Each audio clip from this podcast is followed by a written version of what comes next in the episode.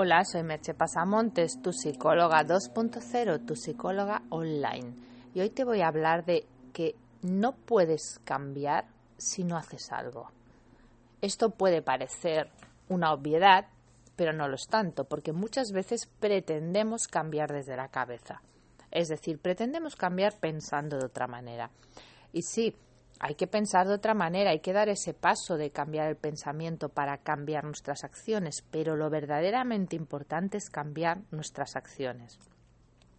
Nada va a suceder si no hay una experiencia. Las experiencias son lo que nos cambia. Cualquier tipo de experiencia. A veces incluso una mala experiencia es mejor que una ninguna experiencia. ¿Por qué? Porque cuando tú experimentas algo, cuando haces algo, eso tiene un impacto neurológico en el cerebro.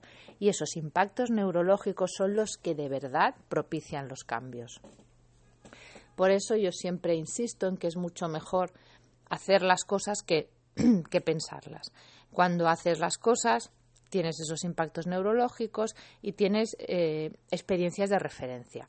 Y esas experiencias de referencia son mucho más impactantes, son mucho más valiosas para tu cerebro que que estés elucubrando sobre si esto me iría bien, esto me iría mal, esto me gustaría o no me gustaría. Cuando tienes dudas de si algo te gustaría o no, la única manera de disipar la duda es haciéndolo. Obviamente, no hay que hacerlo todo, no hay que probarlo todo, no hay que experimentarlo todo. Eso sería absurdo.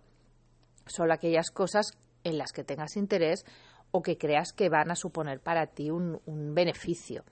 Pero si pongo ejemplos, si piensas, me iría bien meditar, no me iría bien, pues prueba, medita, medita cada día 10, 15 minutos durante una semana, luego estate otra semana sin meditar y comprueba en ti mismo qué diferencia has sentido.